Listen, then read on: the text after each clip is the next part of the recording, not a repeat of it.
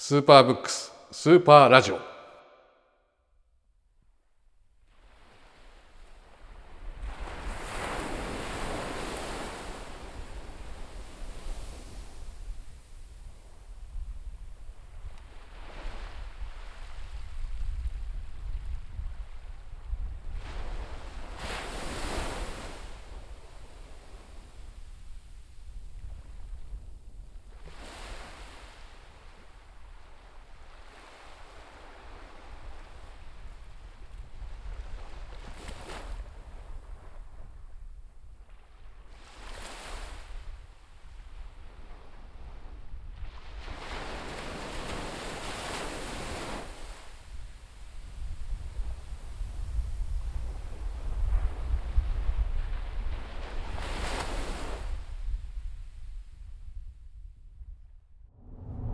はいそういうわけで始まりました。今週もスーパーブックスがお届けするスーパーラジオでございます。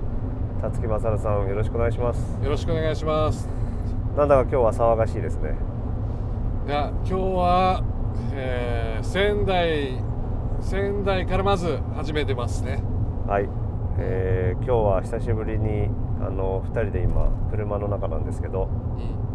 宮城県仙台市の方に来まして、はい、えーラジオ収録やってます。やっぱ気分が違うね。うん、いやーねだってでもあ普通に会ったのも久え久々？久々だね。うんだよね。うん。まあずーっと東京と埼玉のオンラインでそうだね。やってたけどやっぱちょっと違いますね。ねまあまあ僕はなんかちょっと今ね青森でなんかある仕事を11月までにやらなきゃいけないことがあってせっかくねなんか来たからたまるも時間があるならって感じだもんね今回。うん。いや本当にもうこのためだけに来たみたいなうん。俺はねそうだね。感じだけど。うん。だこの放送が3月の、えーっと5日の金曜日になるのかな。そっか。うん。だからまあねえー2011年からちょうど丸10年経ったというタイミングで、うんまあ何かこう導かれるのというのか。まあね。うん。まあ東北の地にまたこうして2人でいるっていうのもなんとなくこう感慨深いものがあるけどね。そうだよさっきねあれだもんね。うん。仙台に来たから荒浜っていう場所場所っていうか地区っていうか、ね、そうだね。あの、荒ま浜長長浜の浜、浜。うん、に行ったよね。そう。なのでこのラジオの中では流れてると思いますけどこの波の音は、えー、辰樹くんが、うん。まあ、ちょっと録音してというか、うん、うんえーちょっと浜で佇んで、ね。音を拾ってみたって感じですけどね。ね。でもきやっぱあれだったね。広くて綺麗ないや浜だったね。ーね広いよね、うん。あのー平野というか、はそこから砂浜が続いていて、うん。抜ける感じでいいですね、いね。本当だよね、えだから本当ねとで言いながらまあね3月ね2011年3月11日は多分みんなが新聞でねあの津波が丘にこうね押し寄せてくる時の、うん仙台の写真とかが多分長浜のエリアの写真だと思うけど、まあ俺もなんか当時毎日新聞かな、うん、その日の出たそしかもその多分長浜であろう、えーがに津波が来るき来たそのなんか記事？記事っていうか新聞？はなんかその日にと撮ったのを覚えてるけどね。ああそうね、うん。まあ衝撃的というか。うんまあ記憶に残ってる人は多いのかもしれないね、うん。あのあそあの辺のその小学校のうん。ところは今もね、うん。あのー残してあって、学校自体は残念ながら廃校になってしまったみたいなんだけど、うん。建物は残されてるみたいで、うん。多分記憶にある人は多いんじゃないかなという気はしますけどね。どうですかこの10年は？あ振り返ってみてというか。あまあでもあっという間じゃない？うーんそう思う。と特にほら俺は2006年で2006年か2000 2006年の7月から2011年の2月までか2月の末まで東北を撮影してたじゃない？うん。でまあねそれをまとめたのが2011年7月か。うんうん。で東北の写真集っていうのがねあのリトルモアリリトルモアから出版されたりとかさ。うん。っていうこともあるじゃない、うん。そうだね。あれも別にそういうことで2011年に出したっていうわけではなくてそうそう、あの本当に編集作業最後の詰めみたいなところをやってる時にあれが来たっていう状況だったよう、ね。うん、そう。しかもそうね2011年の2月になんで 2, 2月なのかって言ったらその前回はねあのほらその船酔い船酔いみたいな話をしてた時にも話が出たけどさ。そうだね。そう漁師の船にね乗ったのはいいっていうかその2010年の11月か12月だったんだけどその時にまあなんていうのかなそんなポートレート撮ってる暇がねえみたいなね漁師から言われててあーでじゃあ次来ると次に来る時にちょっとポートレートだけでもいいからさね撮らして撮らしてくれって言ったのがうんうん2011年の2月だったっていうね。でそれがやっぱりまあ僕と同じ世代のあの漁師さんでさ同じ年齢ぐらいの漁漁師さんで、ある意味ねそのそのポートレートっていうのが僕にとっては俺にとってはこのなんつうのその東北の次の次世代の姿みたいな部分もあるんではないかと思って絶対それは写真に残しておかなきゃいけないなっていうふうに思ってたからうん。必ず撮ろうって決めてまあ撮ったで撮ったらまあ本当にね今田丸君が言ってくれた通りまあねそのそうこれを撮るからそう編集作業もうちょっと待っててねみたいな、まあうん。まあ進めるとこは進めとこうみたいな。うん。そのリトルバーのねあの担当編集者と話しててうん。で待ってるわっつって。って言っててこうね出来上がったよこの写真だよっつってねまあいいろいろももっと深めて考えていこうって言ってる矢先にし震災だったからね。うんぱりそれはうん。あれなの？その写真がないとうん。一つの完成というかピリオドを打てないみたいな感覚があったってことなのかな？なんだろうね。なんかままあ。あ変な写真点数としてはいっぱいもう十分あったと思うんだけどどこう自分の中でこうそ終わったというか形にできるっていう何かならそのピースがないと完成しなかっうた完成しないってういう何かそのほらこう並べてみてそうっていうそういう単純な話じゃなくてなんかまあ本当感覚的だろうね。あなんかやっぱりその東北っていうとその牧歌的であるとかのどかだとか、ふね、で冬は厳しいよねって終わるような、まあ、話、ーうん。うん、あの一般的な感覚っていうのがそうなのかもしれないけれど、あの実際はそうじゃないしやっぱもちろん俺が通ってる時はにももう過疎化はすごいは激しく進んでて、もうこのエリアは本当に人少ない少ないんだよねみたいなそういうなんつうのはその浜の集落とかもあったりとかさうん。そういう山の集落もあったりするわけじゃない、まあ、はい。高齢化とかでも含めて。でだから未来がっていうこともあもちろんあるのかもしれない知れないんだけどなんかなんだろうな。特になんかと東北の写真に関しては本当にねよく見す、ね、見過ごされた部分からっていうのが僕俺のテーマだけどもう一つはなんていうあのーあれだよねあのーやっぱり東北が多くの写真家がさやっぱこう深く深く携わってたエリアエリアでもあるからうん。でその時にどういうふうにやっぱり撮られてたかっていうふうに考えた時にやはりやっぱりこうなんつうのやっぱ例えば60年代70年代でもややっぱややっぱりわわなんつうのそこでととどまってないっていうか、うん。かふそういうふなんつうの、えー決められたイメージだけじゃないやっぱりもっとこう奥深くからこう破裂するようなそのなんつうの性の意識みたいなさいうものが映ってるっていうふうにまあもう実際映ってるんだけど内藤正俊っていう写真家とか浜谷宏っていう写真家がいたり、ん。まああの美術だったらね岡本太郎とかいてやっぱそういう破裂するぐらいのところをやっぱ迫って撮っていくっていうことをしてった時にじゃあやっぱりその現代においてそれはどねじゃあどどこにあるみたいな。うんただ昔のね、あの行事が脈々と続いてるっていうそういうことだけじゃなくてその現代の人としてのポートレートとして成立そういうものを破裂するようななんか生々しさっていうか性のこう立ち上がってくるような深いなんかその沈黙であったとしてもそういうものが映るものって何ってなっていうのはやっぱ気にしてたからそのいろんなとこ行ってる時にね。うんでそれがやっぱりその月ぼ漁師の、えーポートレートとか顔っていうかそのなんつうの佇まいみたいなものがやっぱ話してる時にね。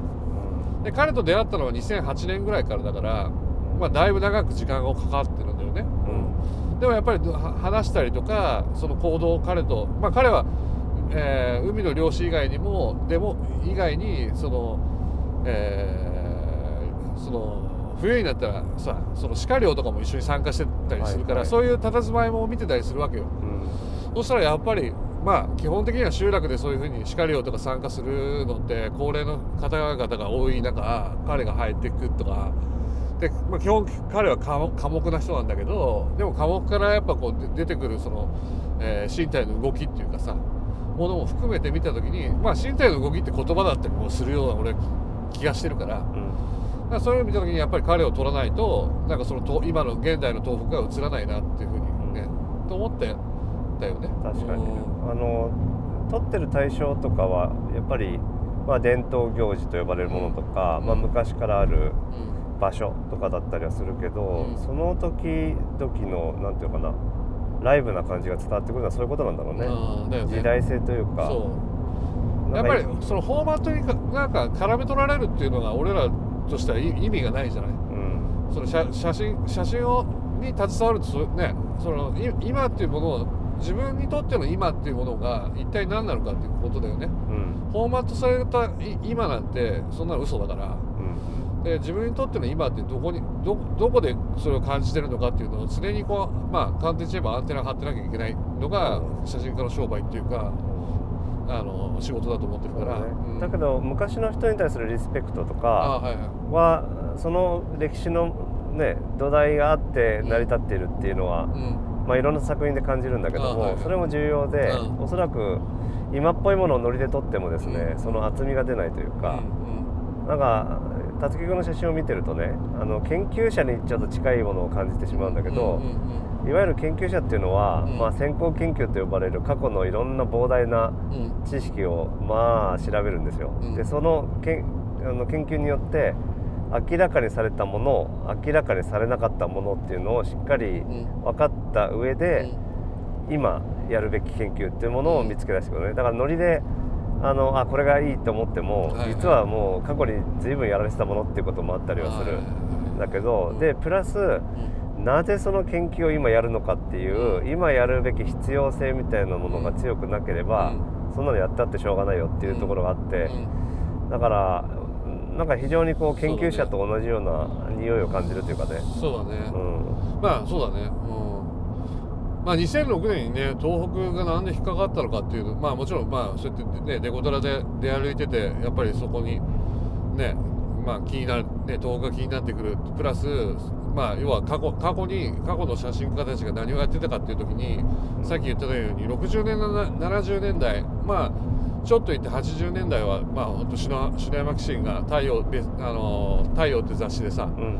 えー遠野とか撮ってたりはするんだけど、うん。まあまあもっとまああとはもうね森山大道さんがまあ70年代後半とかにかな？あの遠野物語とかももうもう撮ってんだけど、90年代ぐらいになると東北とか撮られてないんだよねやっぱね。あーなるほどね。うん。でまあだからまあおそらく60年代70年代っていうのはその高度経済成長の中でやっぱまあさっき言ったようにちょっと違うまあちょ違くはないけれど浜谷宏が裏日本って言ってた通りまあ表の日本がその都都市、うん都市東京とかまあねその中央からの、えー経済の発展みたいな。そこにやっぱ、えー例えば東北だまあ東北に限らずだけど思うんだけれど、えー出稼ぎに行くとか、えー集団なんだっけあの集団疎開？疎開っていうかなんだっのけ集団でね集集団就職とかさ。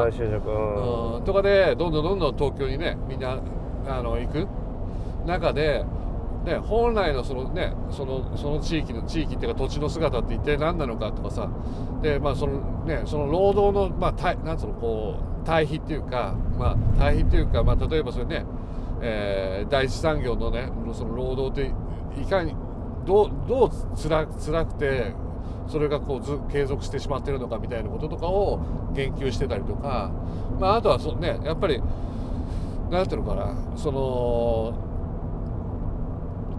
なんていうのかな。こう多分おそらくね経済が発展してきたらそういうなんつうの宗教性みたいなのも薄れていくし東京にそのねみんなそうやってあ働きに出て生活をし始めたらその宗教性よりも、ね、そのなんつうの経済の娯楽性みたいな方が多分強くなってくる。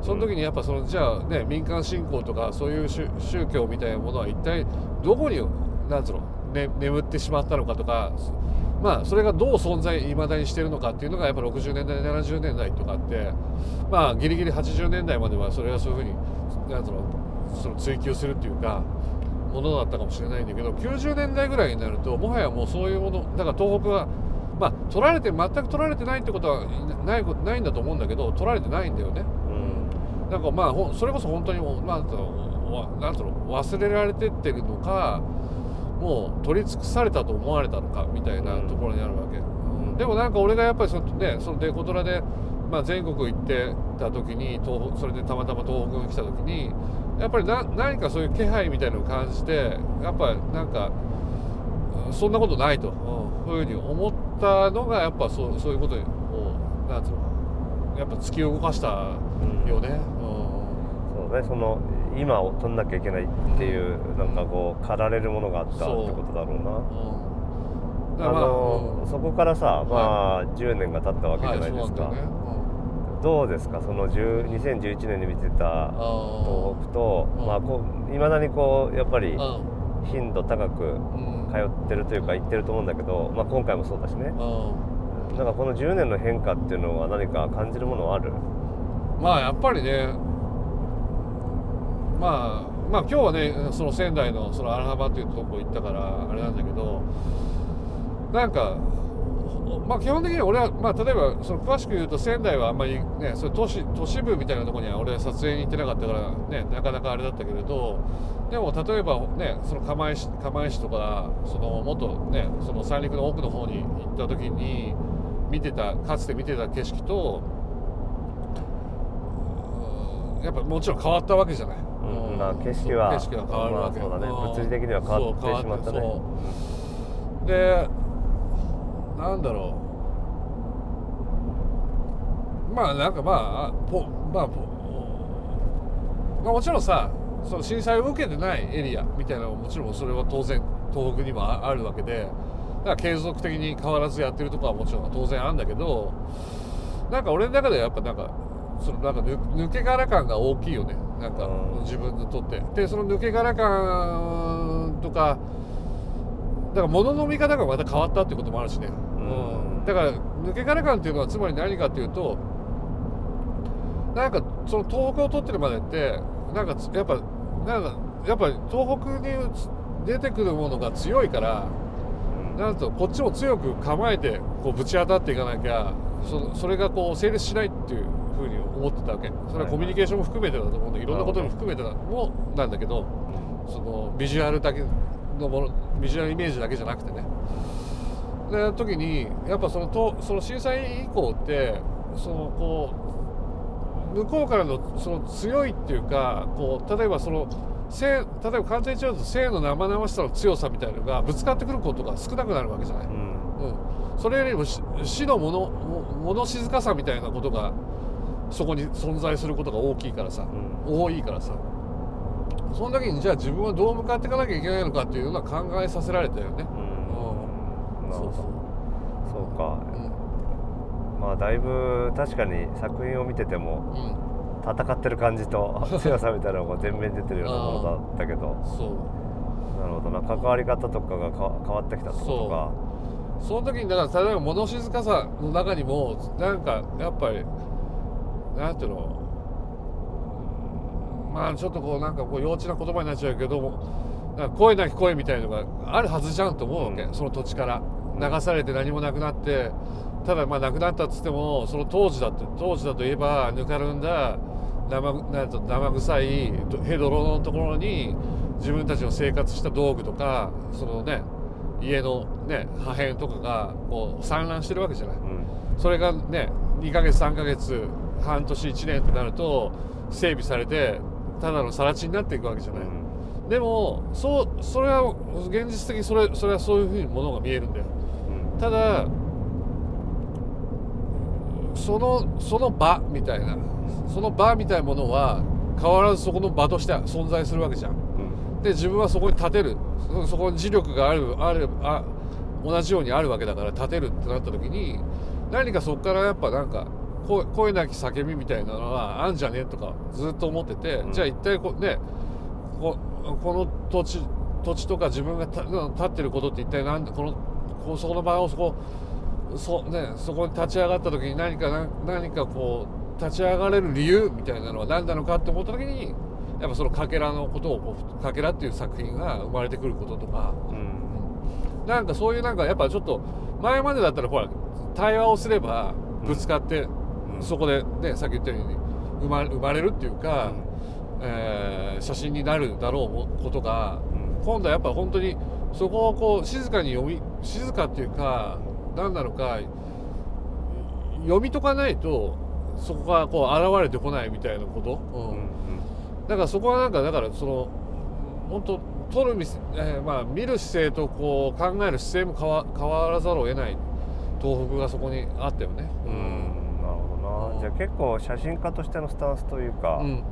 自分自身のこうマインドセットみたいなところうも、ん。割とこの10年、まあ、東北以降思東北以前東北以降では割とう、うん、だいぶそうだと思う。大きな違いがあるのかな、うん。なんかそのそのボトムっていうかそのこ根源的な自分の根源根本的なところのなんつうのこうテーマだから見過ごされたものからなんかそのえー、なんつうの見過ごされてるものを、あのよく見るっていうことはそれは変わ変わらないと思うんだ。だね。でこれからも普遍的そういうものは変わらないと思うんだ。うん。ただそれに一つの方方向でそれを見見るではないんだっていうことを気づかされるっていうのは、うん。結構大きなあれだったよね。自分の中で。なるほどな、うん。まあ作品も見ててもねやっぱデデコトラっていうのはうん、分かりやすい見過ごされている、ある意味社会の主流ではないそうそうそう。人々、うん。およびそのトラックっていうのが出てて、うん。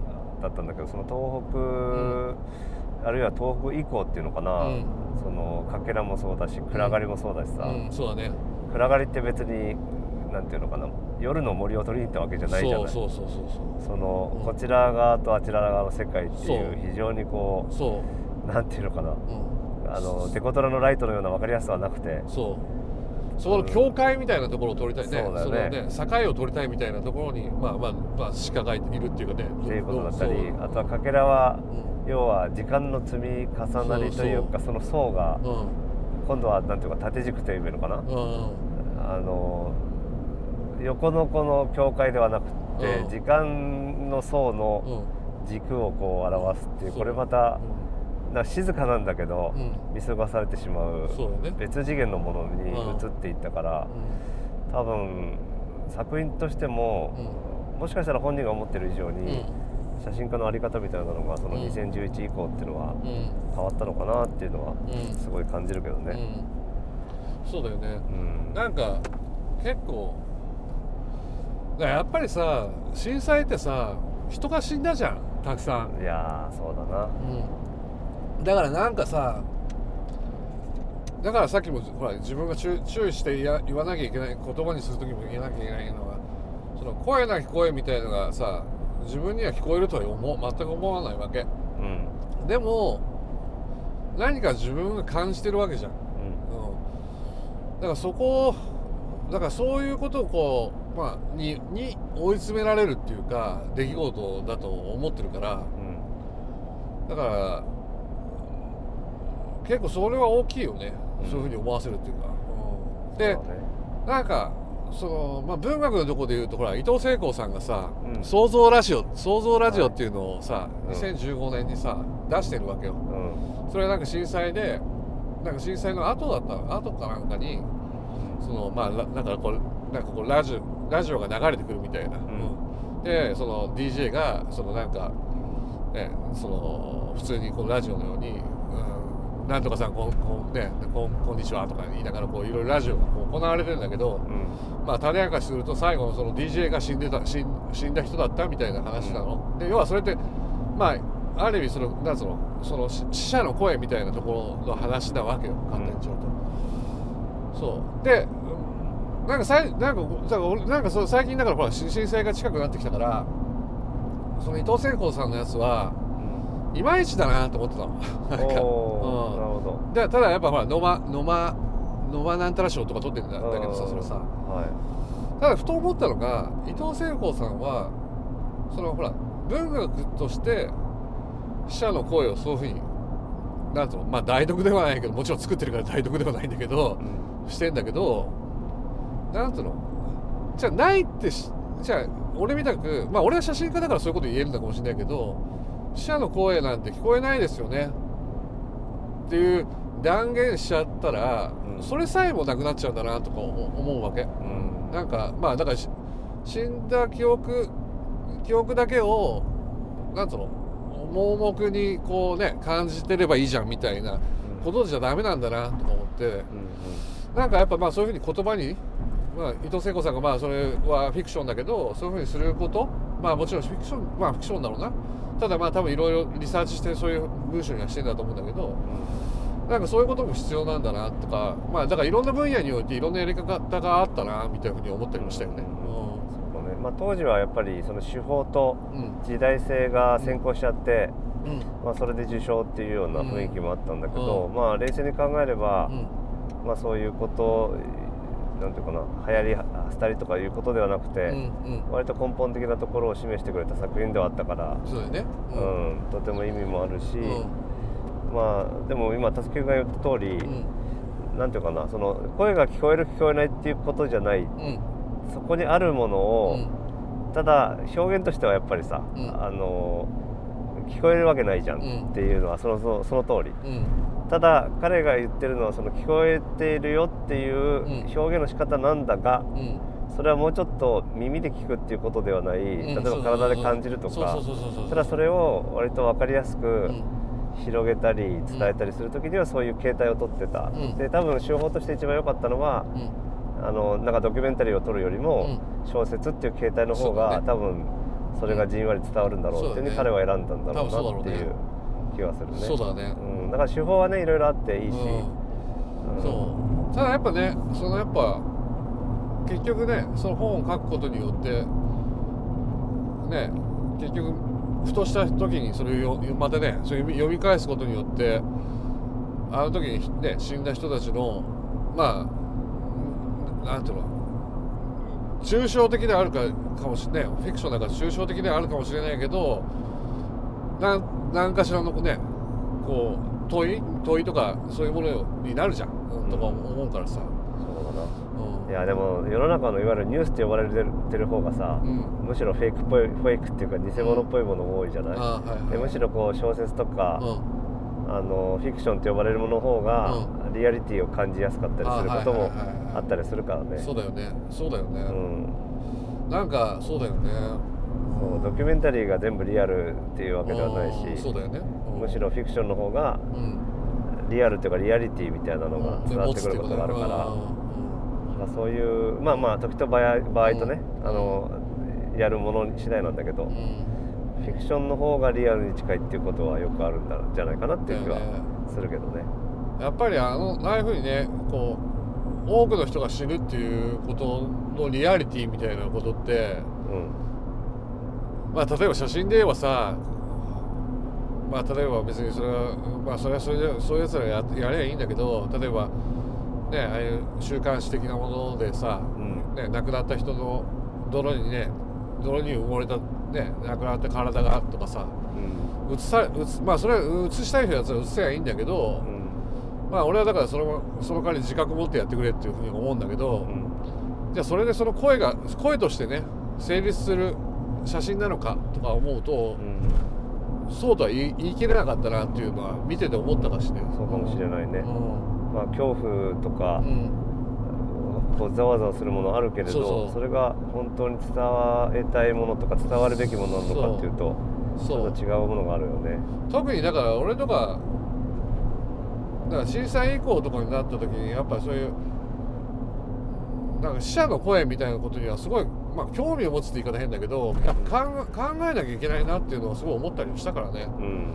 やっぱりどう考えてもなんつうの自分自分が感じてる声じゃん。うん。でもそれって例えばそれは別に震災じゃなくてもそういうのあるじゃん。うん。例えばねうちの犬が死にましたってなった時のうん。その犬の思いだから犬のねその死んだ時の思いとかは一方的じゃん。一方通行じゃん、うん。でもそこをなんか一回自分を否定しちゃうっていうことも大事だしでも否定だからといって否定をししたままじゃないいいそういうことを聞聞こえてるかもしれないって自分も肯定だからそのまあ俺の西田喜太郎が大好きだからっていうのもあるかもしれないけどそういうそういう矛盾をはらみながらそういうものをも持ち持ち得てなんつうの辛いけど苦しむ方がうん。大事なんじゃんとか思うよね。うん。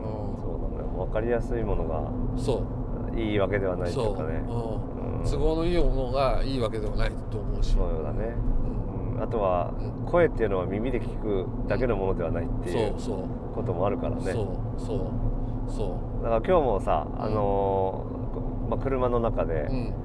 東北の道を走りながら撮っているじゃない、うん。でも技術的にはさうんあの東京でもできるじゃんこれ。そうだね。だけどやっぱりあの期間使ってる期間は同じなんだけうんどあ耳とか、はいはい。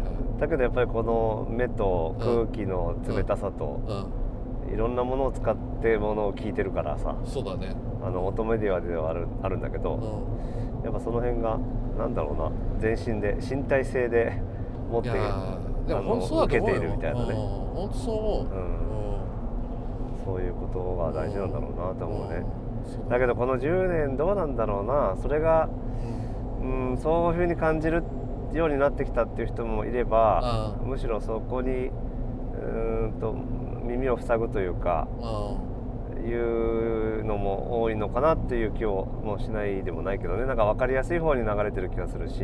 まあね。まあ社会が分かりやすい方方を選んでるからね。うん。あそうん。の多分人間は辛いことがあるとですよ、うん。記憶を消し去ったりとか、はい。あのそれはもう過度なストレスに耐えるための生き抜く術だとも思うし、うん。本能なのかもしれないので、それが一概に悪いとは言えないんだけども、それぐらいこう社会が疲弊してたら、うん。まあ、耳を塞ぐっていうのも自然現象なのかなっていう気もしてね、ああうん。でもそれだと本当にちょっと大丈夫なのかなっていう心配にもなったりするというかね、うん。うん。だからこの10年でさ、なんかまあいい方に行った部分もあり、うん。停滞なのか耳を塞いでるっていうところも感じるからまあどうなることやらというのもあったりはするけどな。まあ自分を信じ信じすぎちゃったらダメだよね。ああそれはああなるほど。うん。いやそうあありたいけれど自分を信じるってそのなんか自分を信じるのに「ああどうぞ」って「どうぞ」っていう感じはあるけれど、自分っていう存在がまず存在するには他人じゃん。うん。その通りだね。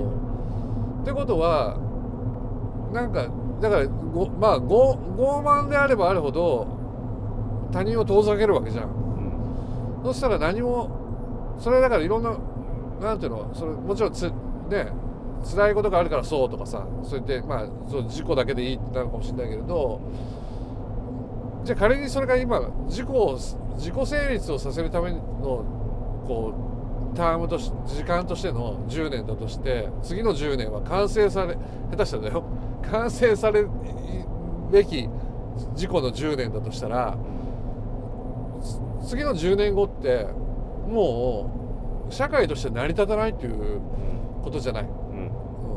で事故が本当は存在するんだったら、ね、他者を認め、ね、違う違うってことを認めたり辛いってことを認めないとうん。何も存在しないっていうことなんだけどこのまますね進んでいくんであればもうなんていうのだから社会が成立しないっていうか、うん、いうことが起きるよね。まあ自分っていうものに確信を持つって結構欺瞞というかそうそう欺瞞っていうかさ、うんそんなわけないよねっていう。まああの俺が学生時代お世話になった先生が大沢正知せ正知先生ねそれ超羨ましいよね。じゃあちょっと軽く説明してあげてよ。えっ、と僕がねまあ学部生の時に社会学を、まあ、行動科学科っていうところで社会学を学んだんですけどその時の担当してもらった先生が大沢正知先生という、まあ、社会学の先生で。あもう、まあ、天才でしたね。で天才だよね。うん、で彼の、まあ、いろんな著書で言われてるのが、まあ、話すと本当に、ん。なんだろうなとんでもなく分かりづらくなるので あのものすごく端折るとやっぱり自己イコール自己他者であるっていうことは、いろんな時に使われてる言葉で、まあ竹木がが言った通りだよね、うん。自己っていうものはやっぱり他者も含まれたものであるっていうことが大事だよねっていうことだし、まあ、あとはなんていうかな常にこう動的だなとは思うのね。あはいはい。自分とか人とかって。うん。あの正しいと思った瞬ものが次の瞬間別なものになってるとか、うん。我々の細胞ですらさ、うんうん。なんか安定してる肉体のように見えて、はい。実はものすごく細胞が変わってたりするから、ものすごく動的だっていう要は不安定だっていうことは自覚しないと、うん。まあどうにもならないっていうかそのまず確固たるものがないんだっていう前提でいないと、そうそう。ほんとそうなの。ね、それが大前提なんだけどね。なんかあたかもこうぶれない自分がいるみたいな前提に立っちゃうと。おかしいんだよ。うん。だからさ例えば不安定とかさうん。反省とかさうんまあネガティブ、まあ、否定とかさ。うん。なんか良くない風に思われがちじゃん。よくなんかよなんだろう。まああなんだろうネガティブなものそうね。ネガティブそう。け健康に害するっていうか心の健康にも害するみたいなものになるじゃん。と特に他他人他人に対してもそういう風になるかもしれないけどでも基本はそういうものだからマイナスってものにも引きつけられて人間は生きてると思ってるわけ。うん。それなんでかっていうと人間だけがそのマイナスを意味嫌ってると思うわけ。うん。だって普通にで電子とかになったらプラスマイナスがなきゃダメでしょみたいな、うんうん。それ自然界でも同じことだと思うわけ、そうだな。そう。なんでそうな。ってしまったのかなっていうのはすごい思う、うん。いい悪いじゃなくてもあるんだもんね。あるんだよ。マイナスがね。もうあるの。あるんだもんね。うん、でそれ多分それはバランスを持ってるはずなんだよ。うん。でバランスを変えてる原因がどっかにあるんだよね。うん。だからそれを個人のせいにしてもおかしいと思うところもある。もちろん個人の場合もあるかもしれないけど個人だけじゃなくて社会がバランスをそのプラスマイナスのバランスを変えてるっていうことがあるんじゃないと思うんだよね、確かにね。なん。かプラスマイナスにうん。いい悪いっていう価値観をつけちゃったのがちょっと良くないんだろうな。その価値観変わるからな。そうそうじゃん。だって時代によって変わっちゃったりするじゃん。変わっちゃうよね。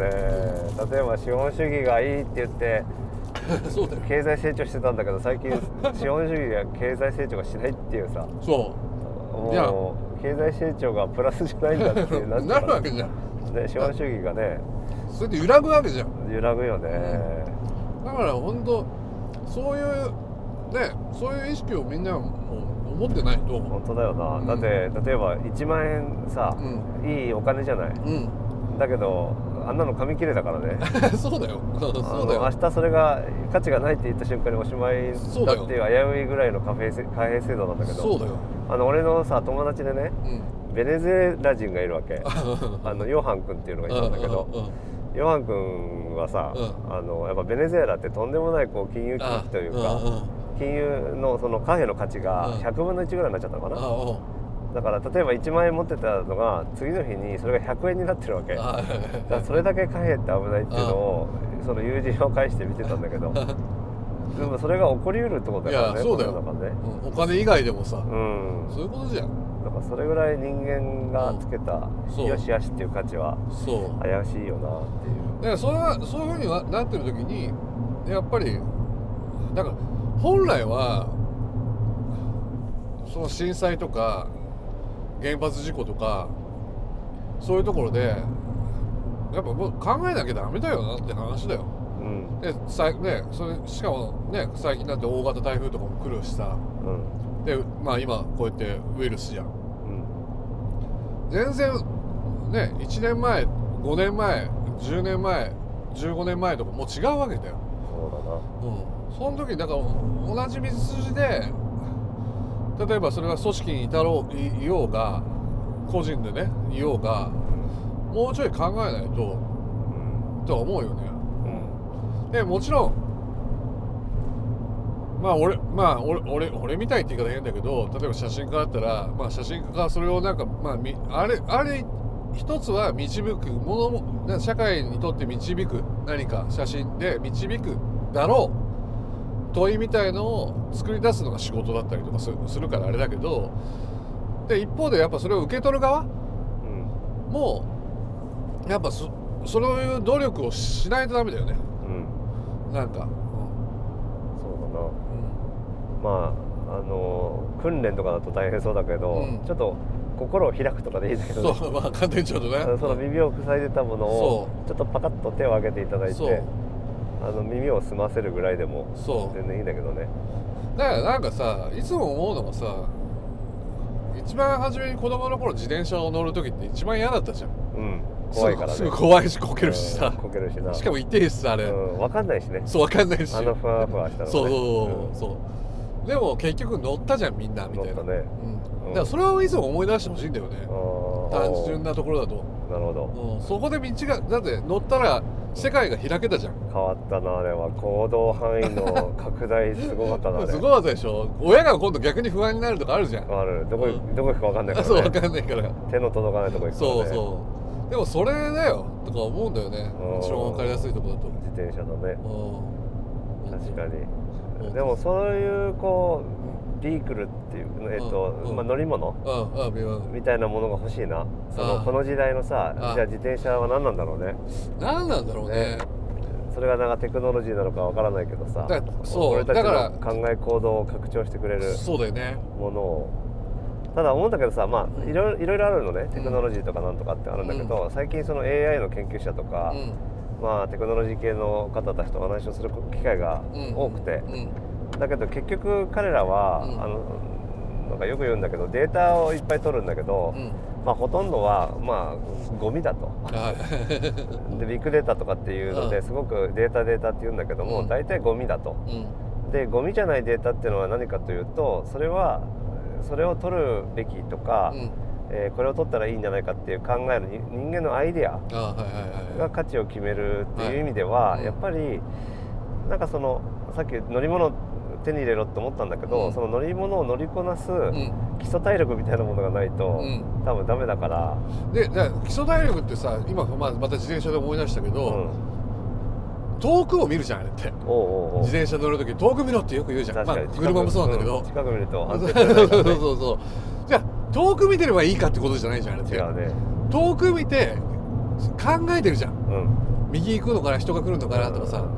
でなんかこそでいながら遠くの気持ちよさも感じたりとかしてるじゃん。はいはいはい。あれをみんななんで忘れちゃったのとか思うわああバランスだな。そう。俺は今もちろんこういうう生き方を選んでるから、そういうことがなんかこうそれこそ拡張してるんだと思うんだけうど、ん。別にじゃあそれ普通の普通のっていうか会社員だってある程度できないはずじゃない。でき,、ね、できないことではないと思うんだよ俺、うん。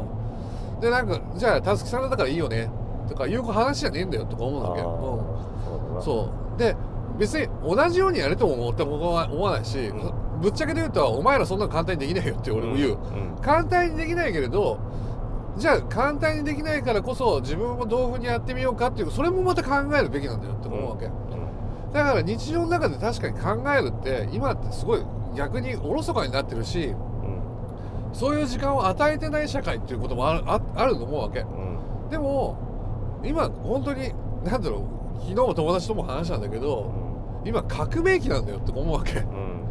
そしたらそういう社会に抗わないと自分たちダメなわけ、うん。うん。何かまあその仮想的はどうどうであれそういうな抗抗うっていうことはさっき田村君が言ったように身体がそう身体からそういうその抗いが生まれるわけじゃない。うん。その動くわけじゃないなんかそれをねやっぱりね僕は感じてほしいんだよね。なんうん。かそう俺は、うそうだな。あのー体力っていうとさん、あそうそうなんか体力ばかり聞こえるんだけども体の力だからそ結構本当身体性が重要でその AI ですら結構身体的な感覚が重要だっていうことに例えばなってるのね。うん。なるほど。あーだからそのなんていうかな身体をバカにしないというか今、やっぱ脳みそがこう重視されてて、う場合によってはさ脳さえ生きてれば、んうん。なんかあたかもいろんなものがうまくいくような今雰囲気があるじゃない、うん。テクノロジーがあるから、あのーなんていうの？体力いらないんじゃない？みたいな、になりかねないんだけど実はそのデータなり、なんなら使うのもその身体能力がないとできないっていうになっているから,、うん。そこだよなとは思う。だって想像力ってやっぱり例えばこうやって俺が話したとしてもやっぱ内側から外へこうでなんつうの出てるような気がするもん、もうエネルギーみたいなね、そうエネルギーみたいなのが。なんか。力がね。そう。だからなんかうんまあかまあ単純に言うと運動してる時と同じようにそれやっぱつは疲れるって、うん。脳だけが疲れてる感じしないもんねだから。そうだな、ん。ああそうだねうん疲労感はあるよね。あるでしょ、うん。うん。全体のね。全体のね。うん。じゃん？そこだな。うん。だからなんかねなんかそう抗えって感じ。本当まあ、辰木君はまあ、うん。仕事柄もあってこう東北にうん。足しげく通ってるんだけど、うん。そういう制度になればいいよね。なんかあれ養老孟司さんも言ってるのかな。なんかう。ん。昔彼が参勤交代みたいなのやれみたいな言ってたじゃない。なるほどね。あの要要は自然と触れ合う時間が少ないから、例えば何ヶ月間は、うんえーもう山に行けと、うん山か何か自然に触れるものに行け、要は人工物が多すぎるとか、うん脳的なものが多すぎるからもう身体を使えみたいなこと言ってて、でしかも今コロナになったからさ、遠隔の技術がどんどん今進んでいることを良しとすれば、うんなんか強制的にうん。もう、えー東北から3ヶ月間は働けみたいな。そうだよね。制度を作っても面白いかもね。いやそうだよでね身体を鍛えながらそあのまあ他の8ヶ月、えーはあー9ヶ月か。は別に東京でもいいんだけどさ例えば都会でもいいんだけど。わかるわかる。なんか3ヶ月ぐらい身体を整えつつ遠くへ行くっていうのはだからなんか本当どこかに身をおだから本当さわかんないよ。もちろんね俺らはか革命革命とか本当ないなかった日本でほとほぼないからさ。うん。ほぼっていうかまあほ,、うん、まあ、うん、ほぼないって言っていいのか。うん。本来のそういう革命って分かんないけれどやっぱそう思ったらそう変わるじゃん、うん。うん、で少なくともここ最近変わるじゃん。ね、森は辞めざるを得なかったじゃんってかさ、うなんかいろいろあるじゃんああいうのって。んうん。やっぱそういうむなんていうのうん。そそれをなんかし信じるべきだよとか思う。なんか、ね変われるうん。変わるんだっていうだってさ今田村君が言ってる通りやっぱりそれ森に行った方がいいよと思うわけ、うん。ででそのね電車まあ別にその東京でさ30分1時間かけて会社行くいいよ。でも会社にとっても本当にいいのって話じゃん、うん。うん、なんかわかんない。別に事務仕事だろうが何の仕事だ人事だろうが何だろうそうでも何かこうふとしたさなんつうの？その例えばたさっきの他者との他者との関わりうん。そのね他者っていうのも別に時間のリズムの違うその樹木だって同じだっていいじゃん、うん。でもそっから何か感じれるものなんてあるはずじゃん。うん。そう他者は別に人じゃなくていいからね。そう。なのうんあの木でもいいわけだからね。カエルでもいいわけだからね。そう。だからそういうところをさと思うよね。うん。本そういう時間を作る。だから俺も今回まあ久しぶりの東北だから、また違う感じがするっていうのも重要だなと思って、うん。で別に東京から逃げるわけじゃなくてね、これがまた東京のうん。何かをリッチにしてくれるなっていう気もするから、うん。なんか相乗効果もあるし。うん。まあこういうねまあコロナでなかなかね、うん。動けないところもあるんですけど、うん。まあこういうバランスみたいなところは、ね、そうだよね。やってみたいなとは思いますけどね。そうだよね。